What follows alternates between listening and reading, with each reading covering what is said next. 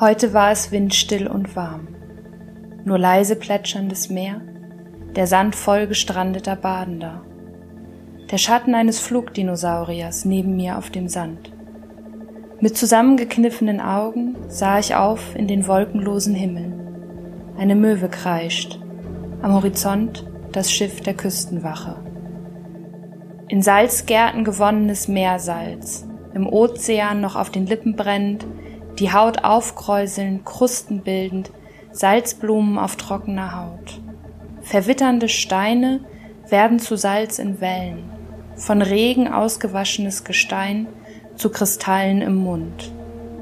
Meerwassertröpfchen in Luftlösung, verstreute Schwebeteilchen, Salzpartikel im Lungengewebe.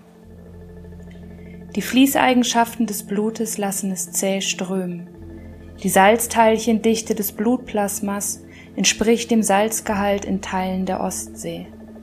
Die Salzpartikel in meinem Blut schnappen nach Luft und ich klappe den Mund wie ein Fisch auf und zu und auf. Unter meiner Hautoberfläche schlagen die Partikel mit ihren Schwanzflossen. Ich bin Berit Glanz und ihr hört den Specs Podcast.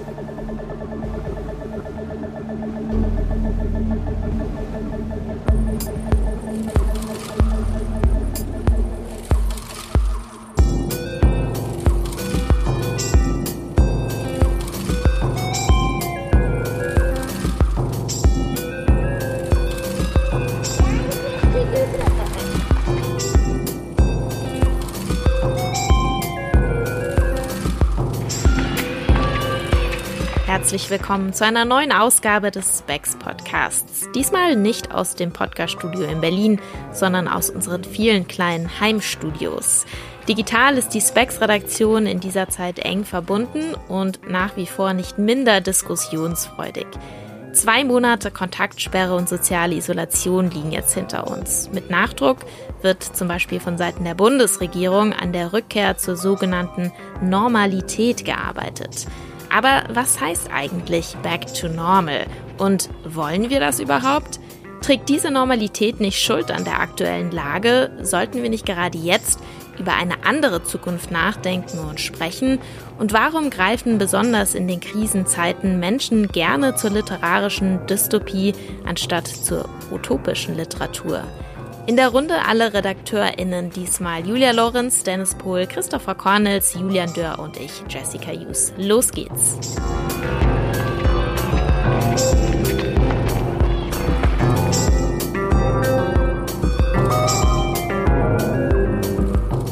Ja, unser Podcast-Studio leider nach wie vor liegt es brach in Berlin ganz alleine. Es ist immer noch keine besonders gute Idee, sich in so einem kleinen Raum zu treffen, obwohl sich ja äh, gerade die Lockerungen mehren. Heute zum Zeitpunkt der Aufnahme ist der 13. Mai, nur zur Einordnung. Mich persönlich macht dieser Zustand, äh, dieser Zwischenzustand, eigentlich stecken wir noch mitten in der Pandemie, aber alles wird gerade gelockert, äh, durchaus etwas nervös. Ich weiß nicht, ich wollte mal fragen, wie, wie sieht's, wie sieht's bei euch gerade aus?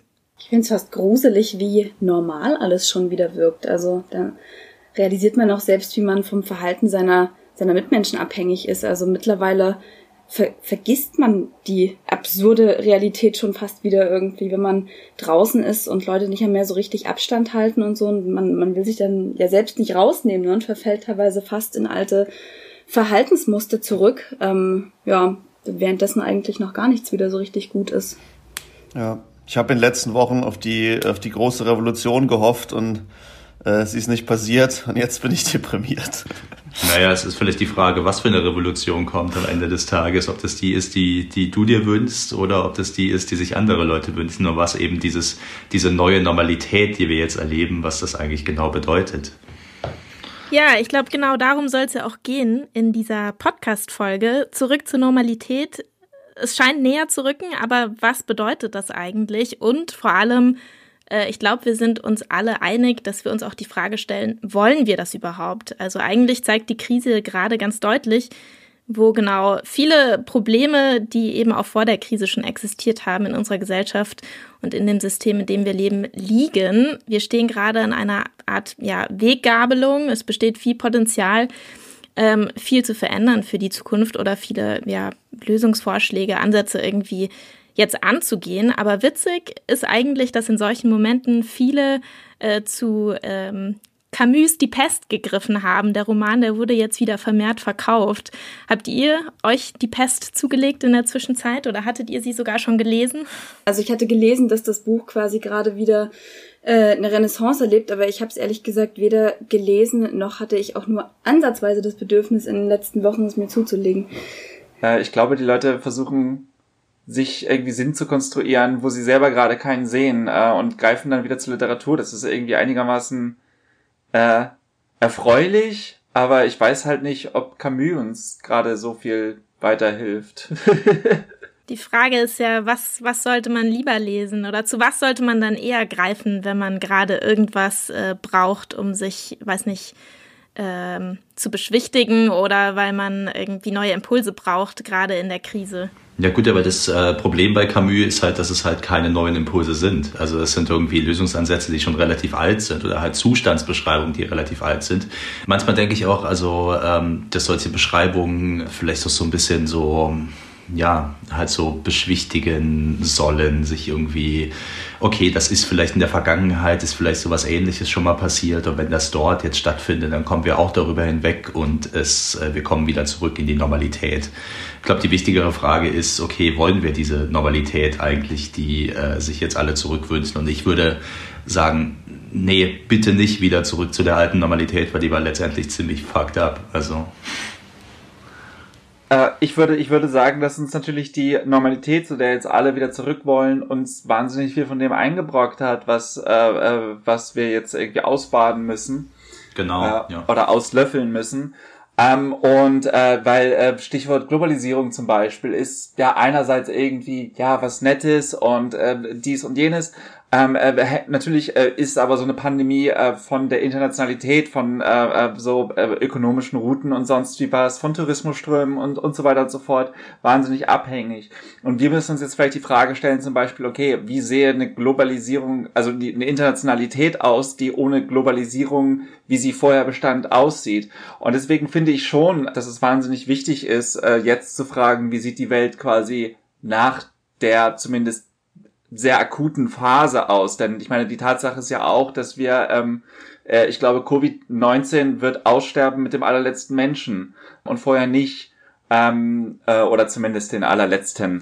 Auf jeden Fall ist jetzt auch die Zeit gekommen, um darüber zu sprechen, ja, äh, war die Privatisierung des Gesundheitswesens, äh, wie zum Beispiel in Italien auch in den letzten paar Jahrzehnten stattfand, wirklich so klug, ähm, äh, wie alle immer dachten? Äh, die Antwort liegt natürlich offen, off, offenkundig auf der Hand, genauso wie es offenkundig auf der Hand liegt, dass es alle, äh, alles ein bisschen, äh, das ein bisschen bizarr ist, dass wir Menschen aus anderen Ländern einfliegen, um uns bei der Spargelernte zu helfen und das auch weiterhin tun, während ähm, äh, quasi ja eigentlich die Grenzen irgendwie einigermaßen dicht sein sollen und ähm, äh, sonst was. Also es ist halt solche Sachen müssen wir zwangsläufig jetzt auf jeden Fall überdenken. Die Frage ist nur, dass wir gleichzeitig auch vor dem Problem stehen, okay, wie können wir denn überhaupt äh, uns organisieren?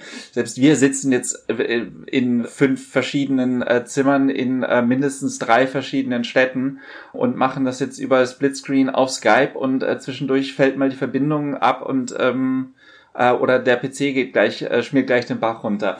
Wie lassen sich quasi Bündnisse schmieden? Wie lassen sich äh, ja or organisatorische Strukturen überhaupt aufbauen und so weiter und so fort? Das sind gerade alles Fragen, die wahnsinnig wichtig sind zu beantworten, derweil natürlich die Revolution irgendwie von rechts und von irgendwelchen Verschwörungsspinnern schon angekurbelt wird natürlich. Ähm, die haben es natürlich einfach leichter, die sagen, nee, uns interessiert das alles nicht, wir halten keinen Abstand zwischeneinander und sonst wie was äh, sondern wir treffen uns am Rosa-Luxemburg-Platz oder wir hören halt dem Attila Hildmann äh, vom Reichstag zu oder äh, sonst wie was. Also ähm, besteht gerade so eine Art Ungleichgewicht einerseits, was diese Form von Organisation anbelangt, andererseits aber auch in Hinsicht auf natürlich, was bekommt am meisten Aufmerksamkeit. Denn wie viele, wie wird gerade tatsächlich über die Zustände im Gesundheitswesen gesprochen? Eigentlich wieder schon gar nicht mehr, weil es ist ja alles irgendwie vorbei und die Leute können ja wieder in den Park und dann schauen wir halt mal und äh, keine Ahnung. Ja. Die ganzen Fragen, die du gerade angesprochen hast, äh, wie organisieren wir uns, wie wollen wir irgendwie ähm, zusammenarbeiten, um eben nicht zu dem äh, New Normal zurückzukommen, das ja vielleicht nie besonders normal war oder das irgendwie schon schon immer Fakt ab war. All diese Fragen äh, würden ja so ein bisschen die Frage, die Jessie vorhin versucht hat aufzuwerfen, äh, äh, würden darauf hinführen, so warum eigentlich keine Utopien? Also warum äh, warum denken wir so ungern in solchen Zeiten über Utopisches nach, darüber, wie wir arbeiten könnten zusammen und wie wir äh, uns organisieren könnten und warum greifen wir dann lieber auf irgendwelche äh, auf irgendwelche Horrorszenarien und auf irgendwelche Katastrophenszenarien zurück. Und ich glaube, da, das ist so ein bisschen das Verführerische an Dystopien, äh, aber auch so zugleich irgendwie ihre größte Schwäche, dass ich halt einfach gerne Probleme da äh, als Probleme so othern lassen quasi, also so als als eingeschlepptes äh, Problem, als irgendwie nicht hausgemachtes Problem und eben als nicht systemimmanente Krise irgendwie präsentieren lassen. Ich glaube, das äh, das macht die so verführerisch und ähm, dabei wäre es eigentlich äh, sehr viel gebotener, äh, die Fragen, die du da gerade gestellt hast, äh, ja. sich zu stellen. Äh, ich finde Utopie Pi als Begriff sollten wir vielleicht auch ein bisschen auf den Prüfstand stellen, ähm, denn äh, so quasi der grundlegende Text für die für die Tradition der, der, der Utopie ist ja Thomas Morus ähm, Utopia und das ist ein ähm, das ist ein Ethno-Inselstaat. Ähm, das ist eine Utopie nur für die Menschen, die da leben und die äh, die äh, nutznießend ähm, äh, an dieser Gesellschaft teilhaben. Für alle anderen außerhalb dieser Insel ist es das nicht. Ähm, und so funktionieren Utopien immer. Utopien funktionieren immer durch Ausschluss. Deswegen sind Utopien immer auch Dystopien äh, und äh, ob etwas äh, utopisch ist oder dystopisch, hängt, glaube ich, von der Perspektive ab. Tatsächlich müssen wir auch sagen, dass die ganzen Leute, die jetzt ähm, äh, vollkommen äh, durchdrehen und äh, schreien, was weiß ich, äh, ich bekomme jetzt den Merkel-Mundschutz auferlegt und sonst wie was, die berufen sich implizit natürlich auch auf utopische, utopische Gedanken, nämlich auf die Utopie einer Welt, in der sie ihre persönliche Freiheit ausleben können äh, und darüber entscheiden können, äh, kann ich andere quasi mit äh, möglichen viralen Speichelatmung oder sonst wie was äh, schädigen. Ähm, äh, und das ist dann halt deren Utopie, die da implizit mitschwingt. Und das ist äh, eigentlich was, was für Leute, die beispielsweise dann äh, gefährdeten Gruppen zugehören, äh, dann wieder was sehr dystopisches. Insofern, ich finde es schwierig zu sagen, äh, auch wenn wir einigermaßen fest definierte Begriffe von Utopie und Dystopie haben und äh, Romane und äh, Filme, sonst was gerne in bestimmte Kategorien von diesen beiden äh, einordnen, finde ich es immer wichtig, äh, im Hinterkopf zu behalten, dass viele von diesen Gedanken ähm, aus, aus, aus diesen Büchern und Filmen häufig auch einfach Kippspiele sind und äh, jede Dystopie auch potenzieller, potenziellerweise auch eine Utopie sein kann. Ja.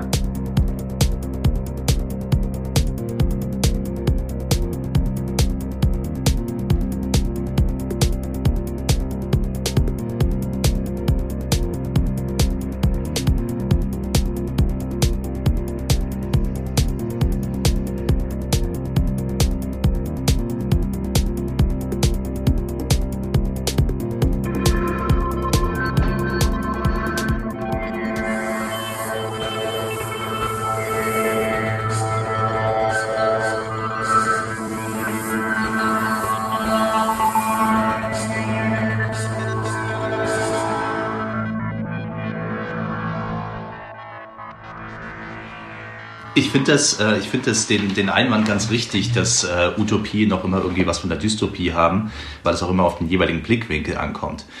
Äh, wenn ich jetzt irgendwie drüber nachdenke, was zum Beispiel am nächsten dran ist an vielen Szenarien, die in äh, manchen utopischen Werken äh, verhandelt oder aufgestellt wurden, ist das, glaube ich, so diese, diese Big Tech-Richtung oder so, dieses, dass irgendwie, dass man durch Technologie, dass man durch all diese Dinge es irgendwie schaffen kann, ein ach so viel besseres, tolleres, automatisiertes, äh, von ähm, Arbeit und ähm, irgendwelchen Mühsalen befreites Leben für die Menschheit irgendwie aufzustellen. Und ähm, was, was heißt das jetzt im Moment konkret, was es für die Welt heißt? Also Leute aktuell wie Elon Musk mit seinem irgendwie techno-esoterischen Sozialdarwinismus mit dem Auftrieb. Jemand wie Jeff Bezos, der, der Arbeiterrechte, Arbeiterinnenrechte äh, systematisch entkernt und damit Milliarden macht und so weiter und so fort. Ich habe das Gefühl, dass das irgendwie die Utopisten oder die, die utopischen äh, äh, oder Utopieträger unserer Zeit sind. Und da ist es definitiv zu hinterfragen, meiner Meinung nach, weil das ist was, ähm, was gleichzeitig Utopie und Dystopie ist, je nach Blickwinkel. Für, für einen Elon Musk ist das natürlich die beste Zeit, die möglich ist. Und es ist vielleicht die Möglichkeit, endlich dieses, dieses technologieunterwanderte Wunderland irgendwie durchzusetzen. Für andere Leute ist, bedeutet es aber, dass Jobs wegfallen, dass Freiheitsrechte wegfallen, dass alles Mögliche wegfällt, was irgendwie eine demokratische Gesellschaft ausmacht. Ich würde trotzdem gerne noch mal eine Lanze brechen für, für die Utopien, weil so ähm, habe mich jetzt in letzter Zeit relativ viel mit so auch in der in der in der Corona-Isolation und der Verzweiflung, wie es denn weitergehen sollte, irgendwie mit so Speculative Fiction und äh, eben Dystopien und Utopien irgendwie beschäftigt hier. Ähm, Welche Autorin so zum Beispiel? Jetzt ja Octavia Butler halt sehr sehr viel gelesen, ja. aber ich wollte jetzt nicht so auf AutorInnen eingehen, sondern eher auf so die auf so die auf so die Hauptströmungen irgendwie so, wenn wir alle kennen so Steampunk und Cyberpunk und gerade irgendwie so Cyberpunk ist ja so eine Dystopie, die das trifft, was du beschreibst, denn es nämlich irgendwie so eine so eine äh, so ne, wir haben irgendwie Technik und und Cyberpunk malt sich aus so quasi was könnte irgendwie schiefgehen mit dieser ganzen, mit der Automatisierung, mit künstlicher Intelligenz und so weiter. Und dann landen, so Black Mirror ist ja so klassisches Cyberpunk-Ding. Aber ich finde irgendwie, wir dürfen dieses Feld irgendwie von ähm, einer besseren Zukunft durch Technik halt eben nicht diesen, diesen, diesen Silicon Valley Menschen überlassen, ne? nicht Elon Musk. Natürlich ist das irgendwie in so einem kapitalistischen Framework, wie es irgendwie stattfindet im Silicon Valley, so ist es keine, ist es keine Technik und keine Entwicklung for, for the people quasi, for the good. Aber wir können uns, was ich extrem wichtig finde, ist, dass wir uns trotzdem irgendwie utopische, nennen wir es utopische Szenarien irgendwie ausmalen, in denen quasi Technik für das Wohl der wirklich aller und nicht zum Profit von Investoren oder von irgendwie anderen, sondern wirklich für das Wohl aller ähm, entsteht. Und das zum Beispiel eine dieser Richtungen, die es da gibt, irgendwie, äh, ich kannte sie vorher nicht, ist, nennt sich irgendwie Solarpunk, was quasi das gleiche wie Cyberpunk ist, nur dass Cyberpunk, wo sich Cyberpunk halt irgendwie eine eine unlebenswerte Zukunft ausmalt, macht Solarpunk das Gegenteil, nämlich versucht irgendwie eine lebenswerte Zukunft mit Technik quasi sich auszudenken. Was eine Utopie ist, die aber auch ganz explizit versucht halt nicht auszuschließen, sondern die und, und nicht irgendwie zurückzulassen und die halt ganz klar irgendwie ähm, Social Justice als eine ihrer Haupt äh, Kernziele irgendwie formuliert. Ja, ja, äh, definitiv, klar. Wir sollten nicht äh, versuchen, uns äh, irgendwie auszureden, selbst uns eine bessere Welt durch Technik bauen zu können. Und letztendlich, wir leben ja trotz aller Probleme in einer wesentlich besseren Welt durch Technik. Es gibt Impfungen, es gibt die Möglichkeiten auf Impfungen, es gibt Medizin. Ähm, es gibt äh, Beatmungsmaschinen, durch die äh, Covid-19 von wesentlich mehr Leuten, die eigentlich vielleicht sterben würden, äh, überlebt werden können. Es gibt das alles. Aber kurz zum, zum Cyberpunk. Ich finde, das ist irgendwie auch so eine leicht retro-futuristische Bewegung. Also es wird wenig da ähm, aufgenommen, was aktuell wirklich die realen Machtverhältnisse ausmacht, meiner Meinung nach. Deswegen das finde ich ist bei Cyberpunk nicht der Fall. Das ist bei Steampunk so, aber Cyberpunk, wenn du Black Mirror anschaust, was klassisch Cyberpunk ist, Na. greift ja sehr viel an aktuellen Problematen auf.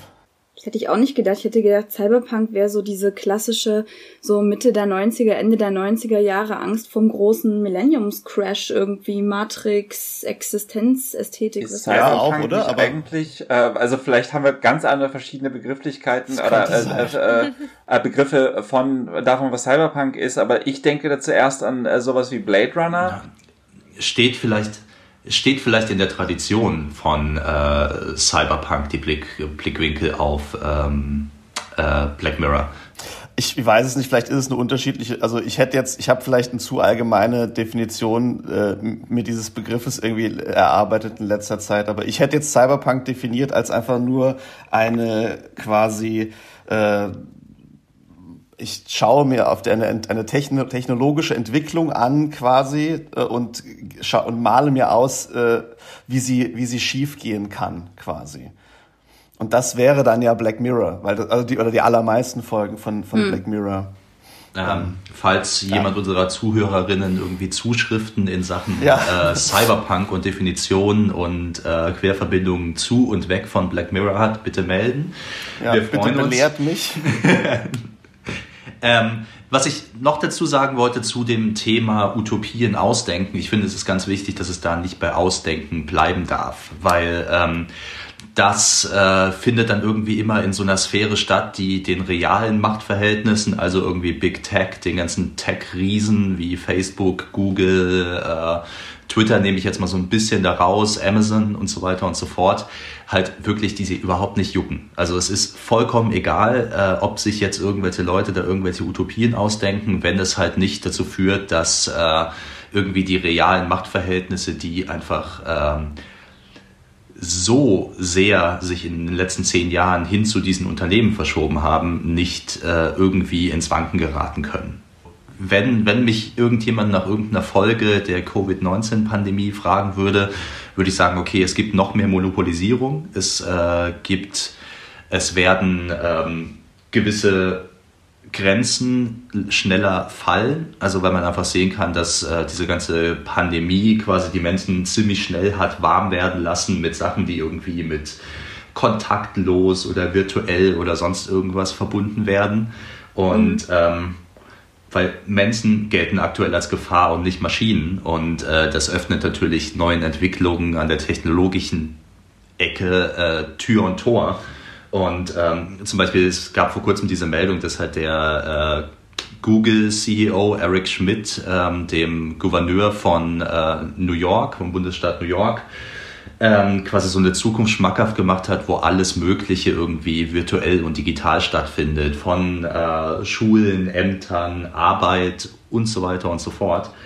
Und ich denke, das wird passieren, aber ähm, eine Gefahr, die sich jetzt dadurch äh, entwickelt hat, dass eben ähm, äh, dieses, diese kontaktlose virtuelle Sphäre äh, quasi als komplett positiv besetztes Ding sich irgendwie entwickelt hat, ist einfach, dass das Ganze ziemlich schnell, viel zu schnell passiert und das vor allem, und da komme ich so ein bisschen zurück zu Julia, äh, Julian, ähm, und das ohne, dass wir irgendwie eine Möglichkeit hätten, den, den Prozess anhand gewisser Werte, die uns wichtig sind, äh, oder halt äh, sozialer Werte, demokratischer Werte äh, zu begleiten und zu formen. Ja, wir haben es halt schon vorher verkackt irgendwie, ne? Ja, Neues, also, Neues ist alles nicht. Was, was Christopher sagte, ne, so die, die, Tech, die Technik, die wir uns irgendwie aufgebaut haben, trägt irgendwie alle, alle Probleme unserer unserer Menschheit äh, die unge soziale Ungerechtigkeiten, irgendwie Klassismus, Rassismus, Sexismus in sich. Und wenn die jetzt einen Boom erlebt, äh, da, dann verfestigen und verstärken wir all diese Sachen halt ja, nochmal. Äh, es kommt einem auch kommt einem auch alles absolut bekannt vor und so, weil es genau dieselben technologischen Sachen sind, also irgendwie so eine Gig Economy Zukunft und so weiter und so fort die uns schon halt so seit Jahren quasi schmackhaft gemacht wird. Der Unterschied ist, es war jahrelang halt irgendwie, dass es sich äh, mit so einer Argumentation von mehr Komfort, mehr Geschwindigkeit, ähm, weniger irgendwelchen Problemen oder so äh, verkauft wurde. Aber das Problem ist halt meiner Meinung nach gegen so Faulheit und so Ungeduld und so ließ sich wunderbar argumentieren. Aber jetzt mittlerweile ist es halt so, gegen Gesundheit und Leben, die äh, diese Technologien ja. jetzt irgendwie im Diskurs zu schenken scheinen, lässt sich halt kaum mehr argumentieren.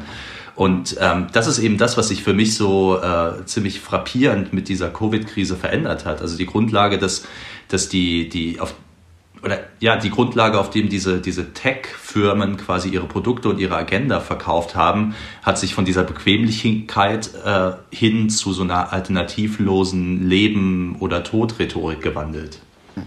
Dabei ist ja auch das Perverse so, wessen Leben halt auch, ne? Also irgendwie die, die Leute, die jetzt irgendwie, ich würde jetzt mal sagen, die Leute, die jetzt irgendwie äh, zu Hause sitzen und Sachen bestellen, irgendwie, sind nicht diejenigen, deren, deren Leben in vorderster Front irgendwie bedroht sind, wenn wir uns irgendwie Zahlen anschauen, irgendwie aus USA und UK, wo irgendwie mittlerweile ganz klar deutlich wird, dass irgendwie ähm, schwarze Personen und, äh, und People of Color quasi auf das Vierfache häufiger ähm, an Covid irgendwie sterben. Ja. Also ja, äh, generell Menschen, die sozial in irgendeiner Form benachteiligt sind äh, und vor allem halt auch Leute, äh, Arbeiterinnen. Also wir können oder wir müssen mittlerweile umso mehr wieder von einer wirklicher Arbeiterklasse eigentlich ausgehen, ähm, weil äh, sich umso mehr zeigt, ähm, dass die Leute halt gerade vor solchen äh, Geschichten, wie sie gerade ablaufen, überhaupt nicht verschont sind. Also die Menschen, die bei Rewe hinter der Kasse sitzen, genauso wenig wie die Menschen, die aus Rumänien hergeflogen werden, um doch bitte den scheiß fucking Spargel zu, aus, aus dem Boden zu reißen, damit, damit, damit wir ihn halt bei Rewe dann wiederum kaufen können. Und die auch einfach darauf angewiesen sind. Ja, also, natürlich, natürlich. Ja. Genau. Ähm, und ich denke äh, schon, dass ähm, hoffentlich ein gewisses Erstarken des Klassenbewusstseins überhaupt auch wieder möglich ist. Potenziell wollte ich noch mal was zu diesem Punkt äh, Technologie ähm, ähm, und äh, Dystopie sozusagen einwenden. Ich persönlich bin nicht unbedingt der Auffassung, dass Technologie zwangsläufig ähm, die Dinge verschlechtert. Ähm, Auf keinen äh, Fall. Ja, ähm, Sie tut das, ähm, das ist erstmal eine Hohlphrase, sie tut das nur in den falschen Händen. Die Frage ist nur, was wären jetzt die richtigen Hände? Und da gibt es durchaus auch äh, in der politischen linken Theorie auch natürlich Ansätze. Ähm, äh, zum Beispiel Aaron Bastiani heißt er, glaube ich der dieses Buch geschrieben hat, Fully Automated uh, Luxury Communism. Ähm, es gibt ja durchaus eine linksakzelerationistische Bewegung, ähm, auch wenn mittlerweile häufig eher über den rechten Accelerationismus gesprochen wird. Und in diesem Buch, Fully Automated Luxury Communism, schreibt er darüber, wie beispielsweise halt ökologische Fragen mit aktuell bestehender oder aktuell sich in Entwicklung ähm, äh, befindender Technologie durchaus angegangen werden könnten. Und das Einzige, was er halt so ein bisschen äh, als ähm, äh, Horizont immer in Aussicht gibt, äh, wie können wir das denn erreichen, ähm, ist, wir müssen den Scheiß einfach wegenteignen. Ähm, äh, und er, er, er spricht es nicht so aus, aber ich meine, potenziell das, was Tesla, also was Elon Musk da technologisch macht, das ist alles ja warum nicht? Also ich meine, irgendwie Elektroautos ist doch geil, so, ist doch, ist doch ökologisch ja. wesentlich besser. Ähm, die, das einzige Problem an, an Tesla ist Elon Musk, dass Elon Musk ähm, äh, der, die, diesen Laden schmeißt und das Ganze auch noch besitzt und dass es nicht in den Händen der Menschen ist. Und äh, deswegen ähm, finde ich, ist zum Beispiel Fully Automated Luxury Communism quasi fast schon wieder klassisch äh, marxistische äh, Utopie insofern. Ja, natürlich gibt es utopisches Denken äh, in, in der Linken und das war auch schon immer Teil des Ganzen.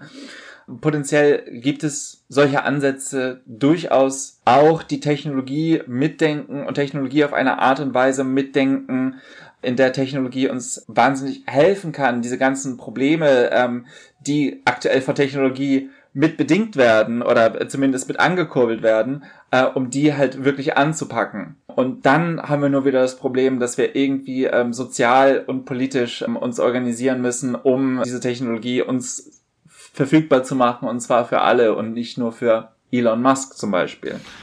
Gut, aber das äh, Elon Musk allein ist auch nicht das Problem, äh, sondern es ist irgendwie diese Denkschule, die im Silicon Valley äh, etabliert wurde, die halt schon so ein bisschen so einen utopistischen Tat mit sich rumträgt, ja. die aber äh, letztendlich eben gerade nicht für alle. Also wenn, dann behauptet sie, äh, es irgendwie in geschickten Werbeslogans für alle zu sein, aber letztendlich ist es für einen selektierten äh, Kreis, der eben alle dazu nutzt, um möglichst mehr Macht zu bekommen. Cool, aber es ist natürlich schwierig, über sowas zu reden, ohne irgendwie Gefahr zu laufen in irgendwelche irgendwelche halb äh, Verschwörungserzählungsecken zu gehen, dass irgendwie XY die Welt kontrollieren würden und sonst irgendwas.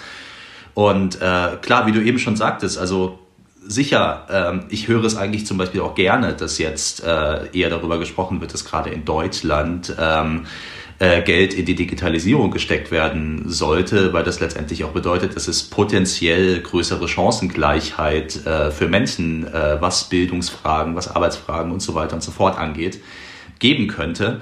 Aber gleichzeitig äh, ist es jetzt auch nicht so, als wäre jetzt irgendwie Digitalisierung irgendwie dieses schöne Gegenbild zu dem alten Rohöl, Volkswagen, BMW und Opel-Kapitalismus, der irgendwie die Welt verpestet, sondern äh, Objektiv betrachtet ist Digitalisierung schon die Zukunft, gegen die man sich nicht stemmen sollte, aber äh, es ist auch nicht so einfach, denn es ist bei solchen Sachen ganz wichtig, sich genau anzuschauen, was die Digitalisierung bedeutet, beziehungsweise was für eine Art Digitalisierung es sich dabei handeln soll, weil irgendwie das pauschal so als Heilmittel jetzt für die Zukunft, okay, äh, Covid-19 hat uns gelehrt, dass wir jetzt alle irgendwie digitaler sein müssen. Wenn wir jetzt hier sitzen gerade äh, und äh, uns darüber unterhalten, was irgendwie Zukunftsmodelle sein sollten, was irgendwie, äh, wie wir irgendwas besser machen könnten, machen wir das auf den Netzwerken eines amerikanischen Unternehmens, das zu diesen großen Big Tech-Firmen gehört. Und ohne wüssten wir auch nicht so genau, wie das geht. Wir wüssten es auch nicht ohne Vodafone, nicht ohne die Telekom und auch nicht ohne Apple, Samsung, HTC oder wie sie sonst alle heißen. Deswegen äh, ein pauschales Heilmittel ist Digitalisierung nicht. Ähm, ja, aber natürlich eine Chance. Absolut. Dazu, äh, dazu fällt mir ein, was ich so eine der eine der hübschesten Wollten irgendwie der letzten Tage fand. Ähm, ich weiß nicht, ob ihr gelesen habt, dass diese, äh, diese Smart City, in, die ja in Toronto gebaut werden sollte. Ähm, es war ein Projekt vom Chef von Sidewalk Labs, also quasi von der Städtebauabteilung, von dem Google-Konzern äh, Alphabet. Ähm, genau, der sollte ja sozusagen am Rand von Toronto, glaube ich, ähm, sozusagen so eine digitalisierte Modellstadt entstehen. Die hat auch so mit allerhand äh, Zukunftsrhetorik und es sollen keine Unfälle mehr passieren, weil nur noch ferngesteuerte Autos fahren und bla. Was aber am Ende eigentlich äh, ja auch nur heißt dann komplett, also ja, also auch Leistungen wie Krankenversicherung oder Schulunterricht oder so sollte halt privatisiert werden und ähm, letztendlich auch eine als Utopie verkaufte gläserner Bürgerexperiment im Grunde. Und das wurde halt wirklich schon begonnen und das wurde jetzt aber wegen der Covid-Krise eben äh, erstmal auf Eis gelegt, beziehungsweise ist geplatzt. Und das äh, fand ich irgendwie auch in dem so Talking about, äh, was für den einen Utopie ist, ist für den anderen eine Dystopie irgendwie. Das fand ich dann auch irgendwie sehr witzig, dass die, äh, dass die große Pandemie, die große Dystopie eventuell ja irgendwie die absolute Dystopie von der dauervernetzten äh, und durch digitalisierten gläsernen Stadt verhindert hat. Naja, Tatsache ist allerdings schon, es gibt solche Smart Cities. Also in Süd Südkorea gibt es eine und das funktioniert wohl auch ganz gut. Die Frage ist nur, äh, was, äh, was wir uns unter ganz gut verstehen. Äh, potenziell finde ich das äh, finde find ich das aber wahnsinnig interessant. Äh, natürlich, ähm, es ist recht von außen betrachtet auf jeden Fall, sieht es durchaus sehr beeindruckend aus, wie äh, in China quasi die Eindämmung ähm, äh, der Pandemie stattfand und wie effektiv das alles lief. So, äh, natürlich stellen sich da dann aber wieder ganz andere Fragen irgendwie. Und wir stehen vor wahnsinnigen, ja eigentlich ethisch-moralischen, philosophischen Konflikten, in denen wir, in denen wir fragen müssen, okay, einerseits, ähm, vielleicht gibt es so eine Art, äh, vielleicht gibt es wirklich eine ähm, epidemiologische ähm, Rechtfertigung für äh, Track-and-Trace-Systeme und vielleicht müssen wir deswegen zum Wohle aller ein bisschen mehr auf unsere Privatsphäre verzichten, Vielleicht gibt es aber auch gute Kompromisse. Vielleicht aber ähm, ist es uns wichtiger, dass wir unsere Privatsphäre haben und unsere Bewegungsfreiheit und, und, und sonst wie was alles. Ich glaube, das sind halt so gerade so Sachen, an denen könnten, könnten alle Debatten eigentlich um, um, um diese ganzen Themenkomplexe komplett zerschellen, leider weil wir uns nicht so richtig klar werden wollen, äh, klar werden können, was wollen wir eigentlich? Wollen wir unsere quote-unquote persönliche Freiheit? Wollen wir das quote-unquote ähm, äh, Wohle aller? Oder was, was genau ist eigentlich uns am wichtigsten als, als Gesellschaft?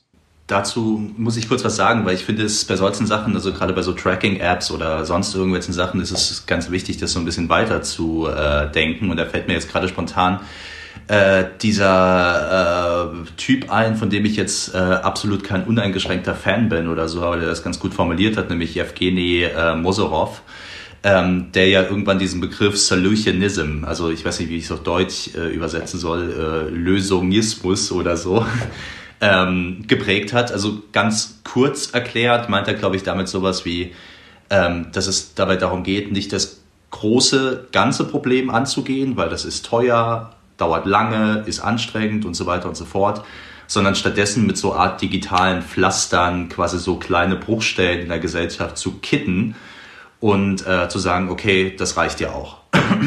und es gab zum Beispiel mal irgendwann in Chicago dieses Beispiel, wo ähm, man sich mit so einer äh, Solution davor gedrückt hat, äh, das äh, marode Schienensystem des öffentlichen Nahverkehrs zu renovieren, indem er eben per App und äh, mit finanziellen Anreizen die Leute dazu motiviert hat, außerhalb von Stoßzeiten zu fahren und damit dieses, dieses Schienensystem und alles zu, zu schon. Das klingt alles im ersten Moment mal ganz schlau, führt aber letztendlich dazu, dass die Politik, die äh, der Gemeinschaft letztendlich zugutekommen könnte, die das große Ganze mitdenkt, die quasi Probleme im, im Kern versucht anzugehen, wird äh, aufgeschoben zugunsten von billigen Lösungen. Und äh, da muss man gar nicht an die Daten, die gesammelt werden, denken oder sonst irgendwas. Das sind irgendwie so Sachen, die es in Bereichen des öffentlichen Lebens überall gibt. Und ich finde, auf gewisse Art und Weise ist diese, sind diese Vorschläge zu den Tracking-Apps, auch wenn ich es grundsätzlich, muss ich sagen, befürworte, dass es sowas gibt äh, und mich da auch nicht so sehr dazu fürchte, aber man muss sich bei dem Diskurs auch bewusst sein, dass das so einen solutionistischen Hintergrund hat. Also es ist nicht so, als würde man dann irgendwie die Lebensbedingungen verbessern, um äh, eine zukünftige Pandemie zu verhindern oder diese in Schach zu bekommen. Man hört nicht auf damit, die äh, Lebensräume äh, von irgendwelchen Tieren zu zerstören oder die auf Märkten zu verkaufen oder sonst irgendwas. Man guckt auch nicht, dass es medizinische Versorgung für alle geben könnte. Nein, man sucht so eine technische Lösung, pappt die irgendwie drüber und sagt so, okay, alles cool. Letztendlich bedeutet es, wenn man es zu Ende denkt, nichts anderes, dass es weniger Politik geben wird, um es ganz pauschal zu sagen, und dafür mehr technologische Lösungen. Und das ist was, das wir nicht wollen können, weil das nämlich bedeutet, dass letztendlich ähm, die Politik, die sich um das Wohl der Allgemeinheit kümmert, zurückgedrängt wird und eher quasi so, so, so, ja, es mehr Pflaster geben wird.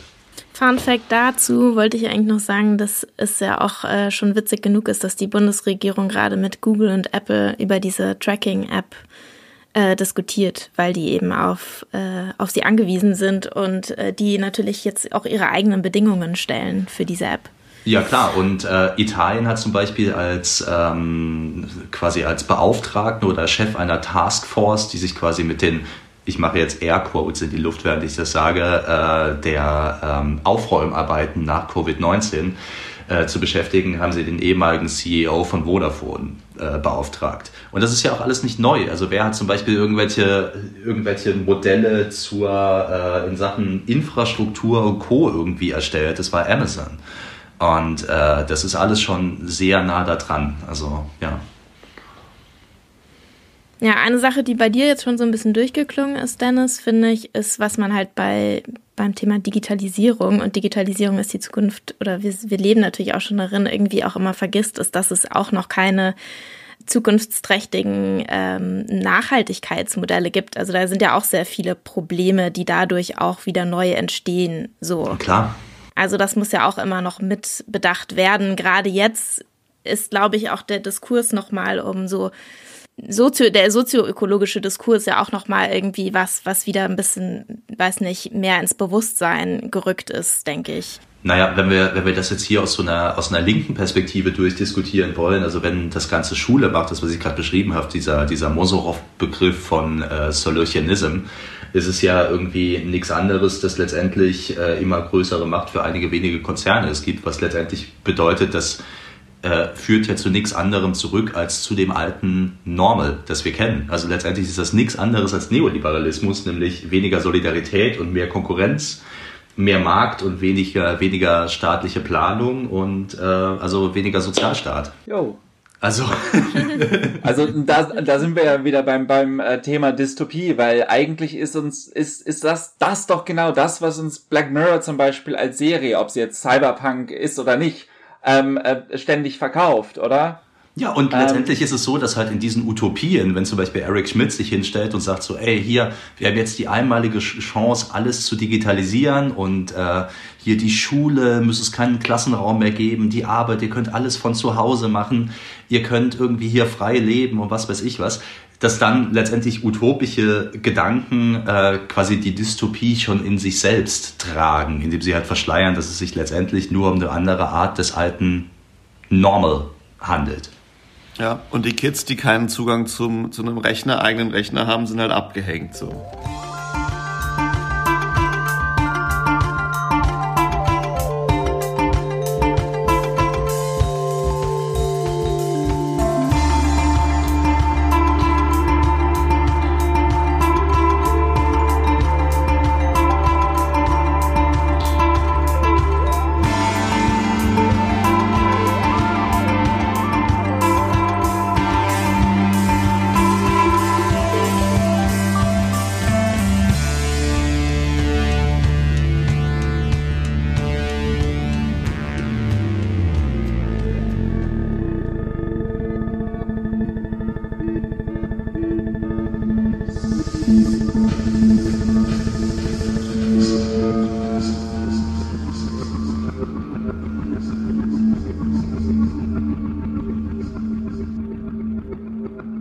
Satz, den Christopher ganz am Anfang irgendwie gesagt hat und der irgendwie mir die ganze Zeit so im Kopf hängt, weil das eine Frage ist, mit der ich mich auch irgendwie so seit seit Wochen in meiner in meinem äh, eigenen intellektuellen Saft in der Isolation schmorend irgendwie stelle, ist diese Frage nach dem äh, wie organisieren wir uns? Also ne, wir, wir, wir, wir äh, haben irgendwie gewisse, gewisse Probleme irgendwie erkannt oder, oder ich glaube, dass einige Leute einige Probleme erkannt haben und die Frage ist, wie geht's irgendwie weiter? So, wie, wie kann man das tatsächlich irgendwie in so ein, in so ein, in so eine, in so eine politische Tagesdebatte irgendwie überführen? Weil das ist das, was mich irgendwie am allermeisten deprimiert hat, muss ich sagen, in den letzten Wochen. Mhm. Also als diese Sache losging im März, dachte ich so, okay, so vielleicht entstehen jetzt mal, also vielleicht öffnet sich dieses Fenster des Sagbaren im Diskurs gerade mal ein bisschen und wir können so hands-on mal über sowas wie ein bedingungsloses Grundeinkommen diskutieren. So. Mir ist auch klar, dass es nicht irgendwie einführbar ist äh, übermorgen, aber zumindest eine Debatte darüber zu führen.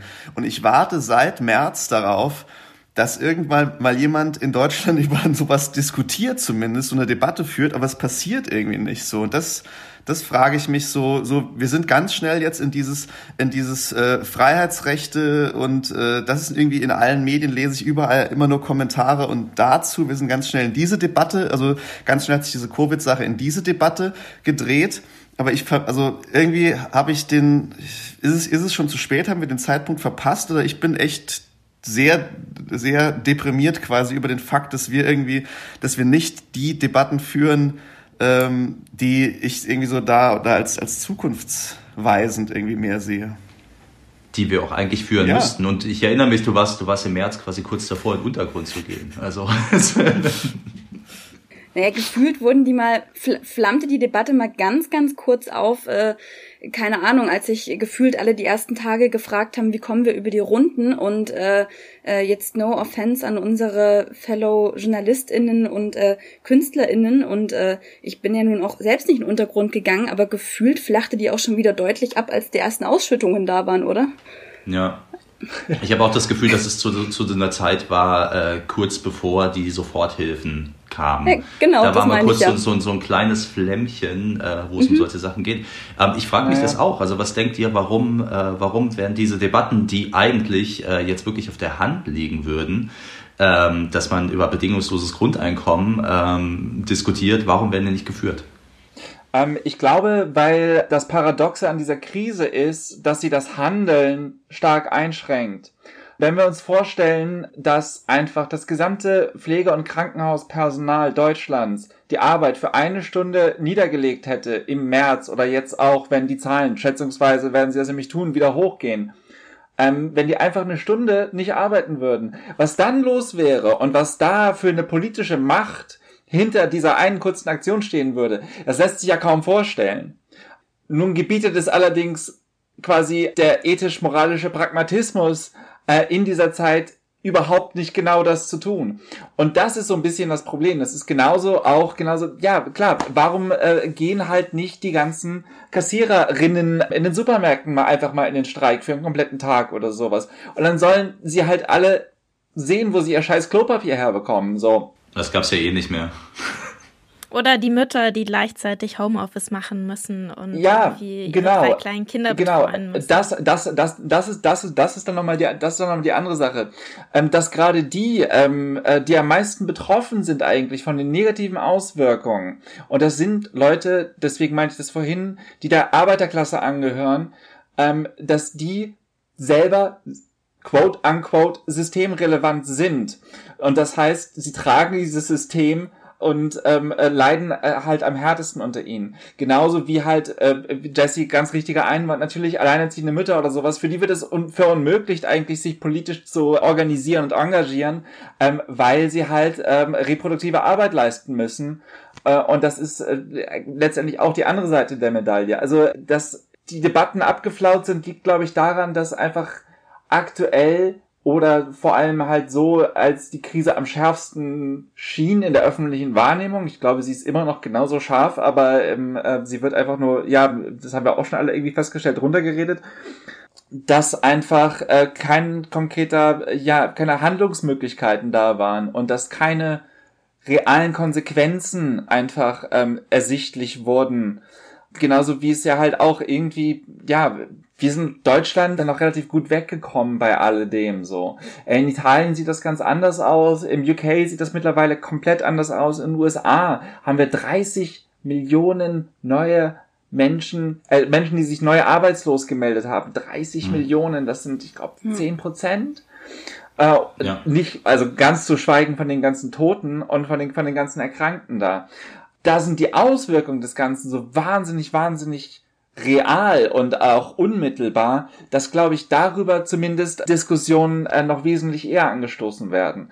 Das Problem besteht allerdings weiterhin, dass äh, das Paradox einer Situation einfach ist, dass Handlung weitgehend eingeschränkt wird. Genauso wie halt was heißt jetzt zum Beispiel solidarisch sein miteinander? Also wir sehen das gerade in der Kunst- und Kulturszene, dass wahnsinnig viele Menschen irgendwelche Crowdfunding-Aktionen aufsetzen. Da wird Solidarität, wird halt monetär gedacht. So, ähm, weil wie dann auch sonst. Ja, Petitionen gab's ja auch. Petitionen gab's zum Grundeinkommen. Auch. Genau, genau, genau, ja. Aber ähm, potenziell müssen wir natürlich auch drüber denken, was was heißt es jetzt gerade solidarisch zu sein? Weil äh, gemeinsam auf die Straße gehen ist ja auch nicht solidarisch äh, aus in epidemiologischer Hinsicht so.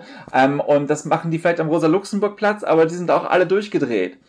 Und deswegen, ähm, ich glaube, wir müssen sowas wie Solidarität plötzlich neu erfinden, weil es kann zum Beispiel auch kein körperliches Miteinander geben und was heißt es dann, menschliches Miteinander zu haben, wenn es keine Körperlichkeit gibt, so, weil es ist alles wahnsinnig, wahnsinnig verworren, aber ich glaube, ja, die äh, Unmöglichkeit des Handelns, die, ähm, diese, diese ganze körperlich-physische Komponente ähm, äh, ist wahnsinnig wichtig darin, das Denken über diese ganzen Geschichten und die Diskussionen über, über, über die notwendigen, notwendigen Konsequenzen und Schlüsse aus, aus der ganzen Situation wirklich ähm, äh, zu verhindern. Und ich glaube, es, es ist ja auch, ähm, glaube ich, für eine Gruppe äh, nach innen sozusagen extrem schwierig, äh, sich nur über, da sind wir wieder irgendwie beim bei der Digitalisierung, die sich doch noch nicht so vollzogen hat, wie wir es äh, manchmal gern hätten, ist, glaube ich, für eine Gruppe, für politische oder einfach für Gruppen, die sich auch spontan zusammenfinden, einfach für die Motivation nach innen herein schwierig, ohne, ohne Präsenz, ohne das Miteinander, ohne das Erleben irgendwie so einer gemeinsamen Demo-Erfahrung oder einer gemeinsamen Erfahrung in der Politgruppe, in der man irgendwie zusammensitzt. Und also ich weiß noch, als, äh, als das Thema Demonstration in Covid-19-Zeiten jetzt das erste Mal aufkam, ich weiß noch, dass ehrlich gesagt mein erster Gedanke so ein bisschen war, habt ihr gerade keine anderen Sorgen?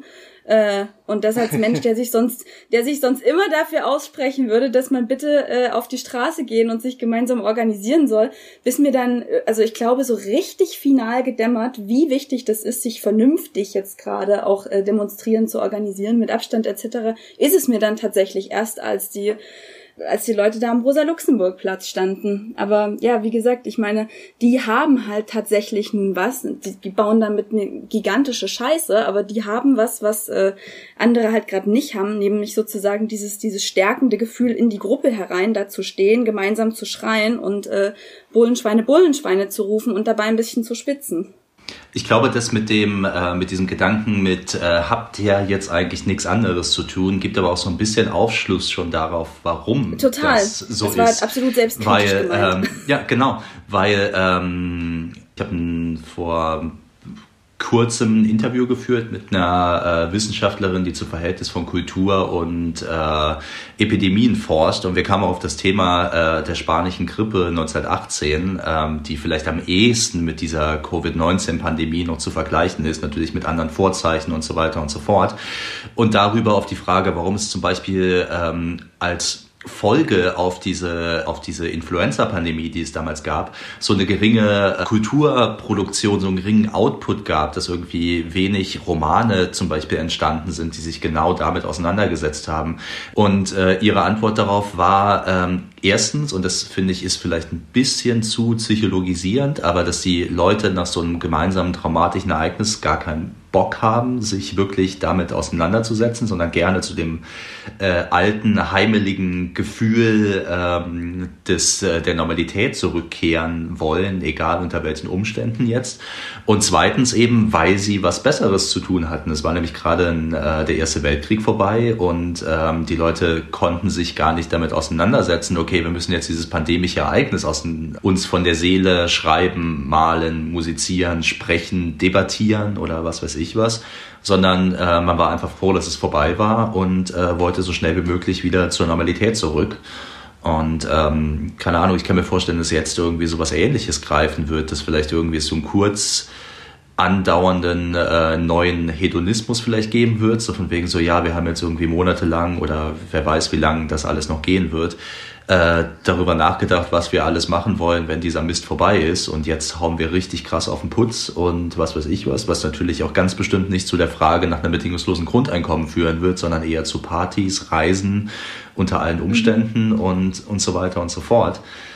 Und ähm, ja, ich glaube, etwas, was wir dabei auch auf jeden Fall mitdenken müssen, ist, weil wir ja schon so viel über Geld gesprochen haben, ist natürlich, dass es gerade auch irgendwie ein bisschen Luxus ist, überhaupt die Zeit äh, sprich das Kapital zu haben, sich künstlerisch gerade mit dieser Pandemie auseinanderzusetzen, wenn diese Pandemie ähm, eine äh, globale Wirtschaftsrezession auslöst, die äh, Selbstständige, das sind Künstlerinnen in den meisten Fällen natürlich, extrem stark trifft.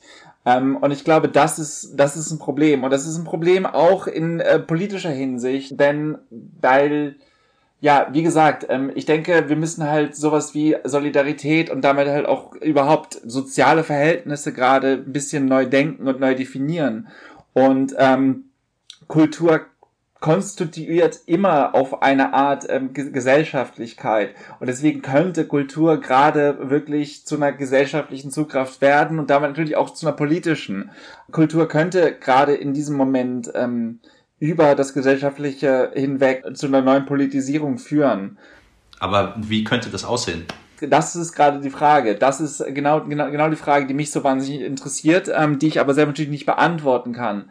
Ähm, denn äh, ist es jetzt irgendwie, was weiß ich, wenn Travis Scott war das, glaube ich, bei Fortnite irgendwie, ähm, wenn ich es richtig auf der Kette habe, ein Konzert gibt, ja. ähm, hängen da hunderttausende Menschen irgendwie da vor, vor, vor dem Bildschirm. Und natürlich ist das, macht das sicherlich, gibt das sicherlich so auf eine Art dieses Gefühl von Pop-Partizipation, auf, auf das, ähm, ja, solche kulturellen Momente irgendwie sich überhaupt immer schon gestützt haben, so. Aber ist es wirklich dasselbe wie damals, keine Ahnung, was weiß ich, Beatlemania oder 68, äh, äh, äh, ist, ist das vergleichbar? Und ähm, deswegen, ja, ich, ich bin, was so diese ganzen Konzerte online und sowas anbelangt, ich weiß nicht, ob das zum Beispiel der richtige Weg ist.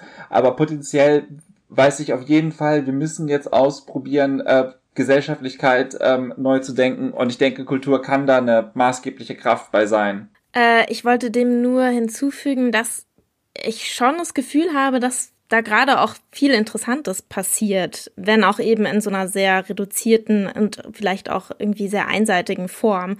Wie schnell irgendwie Künstlerinnen und Künstler darauf reagiert haben und wie krass es jetzt einfach ist, wie man alles so spontan über Instagram Live sehen kann. Nicht unbedingt in einer Performance, sondern irgendwie auch einfach so in der Interaktion mit Fans oder so.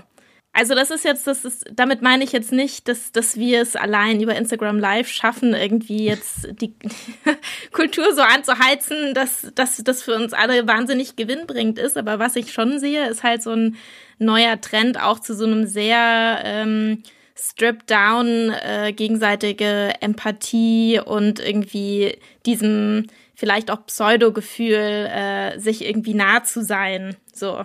Gut, äh, klar, äh, das ist alles wunderschön und äh, ist bestimmt irgendwie toll, aber ähm, die Probleme sind dabei immens. Also erstens ist es Instagram Live, wo das Ganze passiert, was bedeutet, dass irgendwie laut äh, Vertragsstatuten, die jede Nutzerin mit diesem Facebook-Unternehmen eingeht, letztendlich die gesamte Performance am Ende, die dort gesendet wurde, äh, niemand anderem gehört als Mark Zuckerbergs schönem kleinen Unternehmen aus dem Silicon Valley.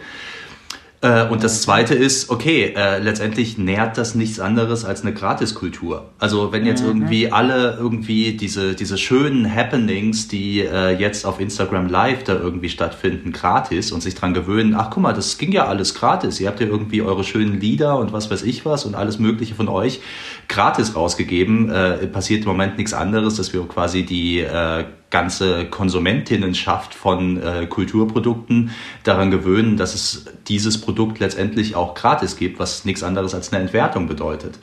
Also ähm, ich finde, so schön ist das alles gar, gar nicht. Letztendlich zeigt es für mich irgendwie auch so äh, die Konditionierung, die irgendwie über solche äh, Netz oder solche, solche Plattformen stattgefunden hat. dass das Erste, was uns einfällt am Ende, nichts anderes ist, als dieses Ding von Facebook zu verwenden. Ich wollte einfach nur Dennis recht geben eigentlich und sagen, äh, dass die Kulturproduktion, die da stattfindet, ja auch eigentlich, äh, wenn wir jetzt davon reden, wie Kunst und Kultur irgendwie was zur gesellschaftlicher Veränderung beitragen kann, ja teilweise eher so ein Trostpflaster oder hier hast du mal einen Schokobon-Effekt hatte und so ein, äh, äh, weiß ich nicht, wir sitzen alle traurig zu Hause, deshalb äh, spielt deine liebste R&B-Sängerin jetzt mal ganz stripped down was auf der Gitarre.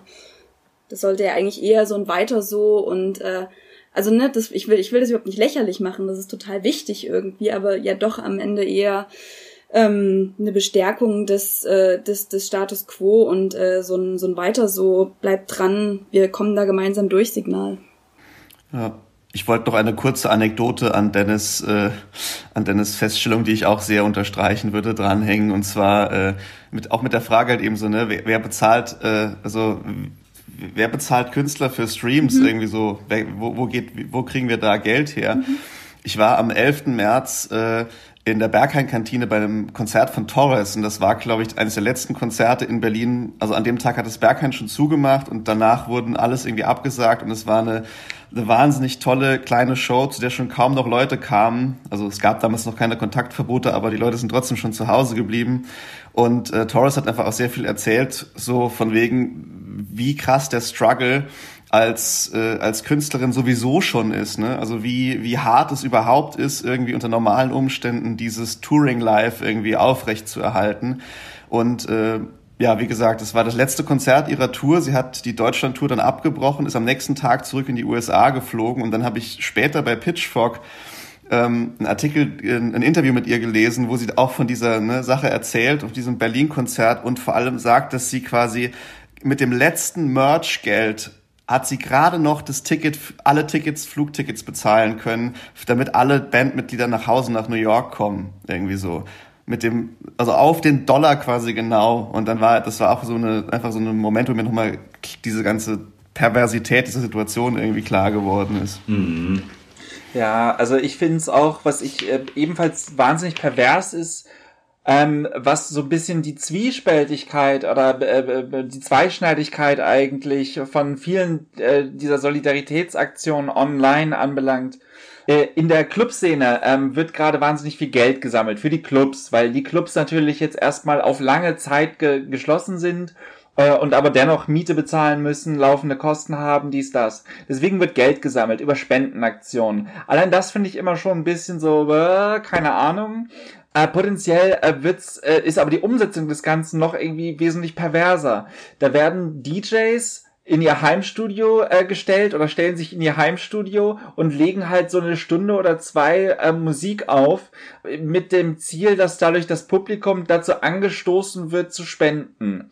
Das ist erstmal wahnsinnig umständlich natürlich und zweitens ähm, legen diese DJs dann meistens Musik von anderen Menschen auf, die aber dank den, äh, dank den fehlenden Verträgen zwischen Facebook und GEMA zum Beispiel dann gar keine Musik dafür bekommen, dass, äh, äh gar, äh, pardon, gar kein Geld dafür bekommen, dass ihre Musik da gespielt wird. Ja. Ähm, das heißt, auch, auch natürlich gar keine kreative Kontrolle haben und sonst was. Und das ist dann auch schon wieder irgendwie was, wo sich so eine Ungerechtigkeit, die zuvor schon bestand, nämlich die Tatsache, dass äh, DJs halt um die Welt jetten, äh, um für zwei Stunden aufzulegen und dafür fünfstellige Beträge einzunehmen, ähm, während die Menschen, die eigentlich diese Musik machen, die da gespielt wird, ähm, 0,0003 Prozent pro äh, äh, Cent, äh, äh, Euro pro Stream bei Spotify bekommen so ähm, und das wird jetzt nochmal verstärkt eigentlich. Alle spenden irgendwie Geld für die ja. Clubs und die DJs können sich profilieren, aber die Leute, die Musik machen, die natürlich auch häufig DJs sind, aber nicht immer, ähm, die sehen gar nichts. Und auch die Leute, die Musik verkaufen. Ja. Nix. Ähm, da äh, will ich nochmal zurückkommen zu diesem Interview, das ich geführt habe, das ich irgendwie ziemlich aufschlussreich fand äh, weil es nochmal so eine ganz andere Perspektive auf die Sache war. Und zwar mal, war meine Eingangsfrage, ähm, wie denn äh, Epidemien historisch äh, quasi unsere Kultur beeinflusst hätten. Und äh, äh, Dr. Ariane Schröder von der Universität Potsdam, mit der ich das Interview geführt habe, hat direkt gesagt, so nee, das ist Quatsch, es ist genau umgekehrt. Letztendlich äh, beeinflusst unsere Kultur, quasi der gesellschaftliche Konsens, in dem man zu dem Zeitpunkt eines äh, Ausbruchs einer Epidemie lebt, beeinflusst die Ausgestaltung der Epidemie. Nämlich, was daraus folgt, wie wir sie wahrnehmen, äh, welche Sachen dadurch irgendwie kaputt gehen. Und letztendlich, ja, es ist so, das lässt sich in der Kulturbranche, es lässt sich irgendwie gesamtgesellschaftlich oder äh, jetzt irgendwie im Tech-Bereich oder sonst irgendwas ähm, beobachten. Letztendlich ist diese, diese Pandemie nichts anderes als ein extrem starkes äh, Brennglas auf quasi Fäulnisherde, die in der Gesellschaft und überall äh, vorher schon bestanden haben. Nichts anderes.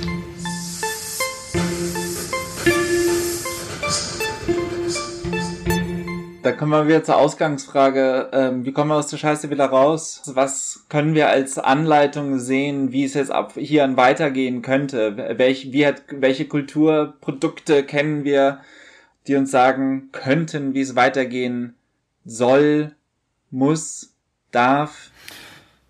Ja, also ist natürlich auch irgendwie keine äh, keine Lösung, aber ich, ich schwärme ja schon sehr lange für die äh, für das Werk von Octavia Butler, der äh, Autorin und vor allem über für ihre zwei äh, Parabeln, also Parables heißen die Bücher Parable of the Sower und Parable of the Talents von 93 und 98, die sie geschrieben hat. Und das hat für mich jetzt während dieser in dieser Zeit irgendwie ähm, einfach erstens sehr inspirierend und, und zweitens sehr irgendwie so Kraft und, und, und, äh, und Heilung schöpfend daraus aus diesen, aus diesen beiden Büchern. Äh, weil ich finde, das trifft genau den Kern, äh, den ihr gerade nochmal angesprochen habt. Und um das irgendwie ganz kurz, äh, ich mach's ganz kurz, so diesen, diesen aufzureißen. Genau, damit die, die Hörerinnen, die das vielleicht nicht gelesen ja, haben. Genau. Äh, also ja.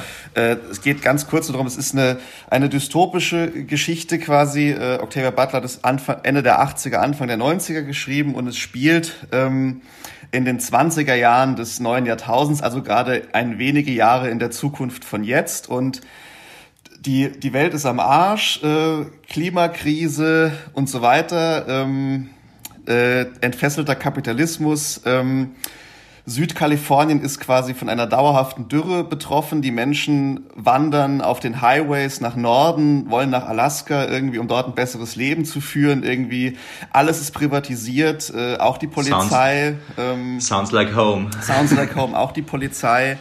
Ähm, Leute leben in so gated Communities und, und schützen sich voreinander. Äh, so die einzige Sicherheit bieten irgendwelche Corporate Towns, die von Unternehmen geführt werden, wo man dann quasi Arbeit gegen Freiheit äh, eintauscht. Ähm, das ist so die Ausgangslage und es, die Geschichte beginnt mit äh, der Hauptcharakterin Lauren Olamina, die ist Teenager und ist äh, zu dem Zeitpunkt, glaube ich, 17 oder sowas zu Beginn der Geschichte in LA. Und dann äh, geht diese Geschichte so los und ähm, was ich so großartig, was ich so toll irgendwie an dieser, an diesen, an dieser Geschichte irgendwie fand, ist nicht der Fakt, dass sie ultra on point ist, was so die Zukunftsvorhersage angelangt. So kleiner, kleiner Fun Fact. Ähm, Im zweiten Band taucht ein amerikanischer Präsidentschaftskandidat auf, der mit dem Slogan Make America Great Again Präsident wird. Also. Hm. Wow. Ja, okay. Tatsächlich Jo. Tatsächlich very on point. Äh, aber das ist gar nicht, was es so großartig macht, finde ich, sondern was es für mich gerade so großartig macht, ist eben diese Parallele zu der Situation, in der wir gerade sind, weil diese Apokalypse in dieser Welt von, von Octavia Butler, in diesen, in diesen Büchern, die ist halt, ähm, das ist halt keine Apokalypse, sondern es ist halt so eine Phase, so eine beschissene Phase in der Menschheitsgeschichte. Es ist halt, es ist nicht so eine Blockbuster-Hollywood-Katastrophe, nicht irgendwie so äh, Asteroideneinschlag, Killer-Virus, Outbreak, irgendwas. Outbreak, so. ja. Sondern es ist so eine, so eine schleichende Erosion und des Systems. So ist alles ist so, so die Dinge, sie sind schon lange beschissen und sie werden halt einfach immer und immer beschissener irgendwie so. Und das ist eigentlich eine Situation, mit der kann ich total relaten irgendwie so. Ähm, und weil das auch die, genau die Sache, in der wir drin sind. So dieser Virus war jetzt auch nicht irgendwie, es ist kein Outbreak-Virus gewesen, der innerhalb von ein paar Tagen irgendwie die halbe Menschheit äh, dahin gerafft hat, sondern wie ihr sagtet, ne, irgendwie dieses, dieses, wie hast du es schön genannt, Dennis, dieses Brennglas auf die, auf die Fäulnisherde. Ja, halt, so. Ist halt ein, äh, trotzdem, aber wenn man es epidemiologisch betrachtet, ist es schon ein sehr schnell Es ist ein sehr, Virus. ein sehr gefährliches Virus. Aber es ist nicht Outbreak. Ja, genau. Eher, Con eher Contagion. Das stimmt. Aber wie gesagt, es ist, es ist halt nicht, es ist halt nicht so eine flashy Roland Emmerich Apokalypse, in der wir gerade stecken, so. Sondern, ja, ich hätte mir die Apokalypse auch wirklich spannender vorgestellt. Ja. Und das finde ich irgendwie so das, das, das, das, das, äh, das, weshalb ich diese Bücher gerade irgendwie so spannend finde, weil, weil ich sehr irgendwie relaten kann zu dieser, zu diesem Zustand und dann auch wiederum äh, die, die Botschaft, die da drin steht, die gar keine groß, also es ist gar keine äh, große Botschaft und darin ist sie, finde ich, nämlich gerade so groß, weil ähm, ich will jetzt hier nicht ewig irgendwie monologisieren, aber so der, der Punkt ist irgendwie, es, es wird halt irgendwie, es werden mehrere Sachen klar und zwar werden werden klar, Sachen klar wie äh, die Wichtigkeit irgendwie ein Bewusstsein zu schaffen für die Komplexität von diesen Krisen halt und das macht halt Butler halt immer. Sie hat halt immer ihre so Matrix of Domination im Kopf irgendwie. Sie sieht das immer aus Gender-Perspektive, aus Class-Perspektive, aus Race, so dass das alles zusammenfällt, dieses Bewusstsein. Und das zweite ist, was, was das große Ding in ihrem Gesamtwerk, also soweit ich es bisher überblicken kann, was ich gelesen habe, ich habe es auch erst äh, vier äh, oder vier Bücher gelesen von ihr, werde auf jeden Fall weitermachen, ähm, ist so dieser äh, Konflikt, worüber drüber wir uns auch schon in, in unterschiedlicher Art und Weise unterhalten haben, so zwischen ähm, Unabhängigkeit und Abhängigkeit. So, das das große eines eines der großen Narrative bei ihr ist immer quasi diese diese Unmöglichkeit dieses Independent Ways. So, es geht quasi nur in in Abhängigkeit. Es spiegelt sich in allen ja. Geschichten irgendwie auf die unterschiedliche Art und Weise Art und Weise wieder und ähm, ja, das finde ich eine, das finde ich eine, eine wahnsinnig, einen wahnsinnig schönen Gedanken. Ähm, ja. Ja, ich würde das unterschreiben, weil ich glaube wirklich, dass die einzige Möglichkeit, wie wir ähm, da rauskommen, quasi äh, ist festzustellen, okay, hier gibt's, kann es keine Einzelwege oder so irgendwas geben. Und damit meine ich jetzt nicht die, die Pandemie an sich, sondern halt irgendwie äh, den ganzen Mist, auf den sie halt irgendwie dieses äh, Brennglas wirft. Uns muss einfach klar werden, okay, wir sind zusammen im Ganzen und äh, nicht irgendwie allein. Und das ist halt eben auch auch in der Pandemie nicht irgendwie die die die Outbreak-Variante geben kann, dass irgendwie ein einzelner ähm, äh, irgendwie Wissenschaftler sein da, aber trotzdem irgendwie muskelbepackter Superheld, der irgendwie daherkommen kann und das irgendwie äh, alles gut machen kann. Äh, wenn, dann sind wir das alle. Ja. Und ähm, ja. Und wenn der kommt, äh, wenn Bruce Willis uns alle retten will, vielleicht wollen wir uns ja auch gar nicht retten lassen. Uns äh, zum Alten zurück. Äh, lieber nicht.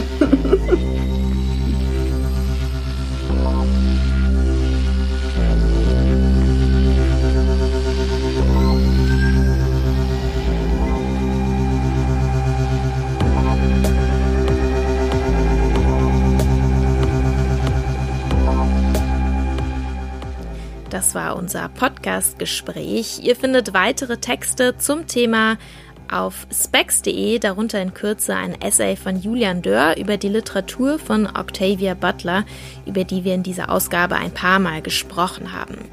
Außerdem erwartet euch ein Text von Christopher Cornels. Er hat das Motiv der Überlebenskämpfe in Film, Serie und Computerspiel der letzten zehn Jahre analysiert.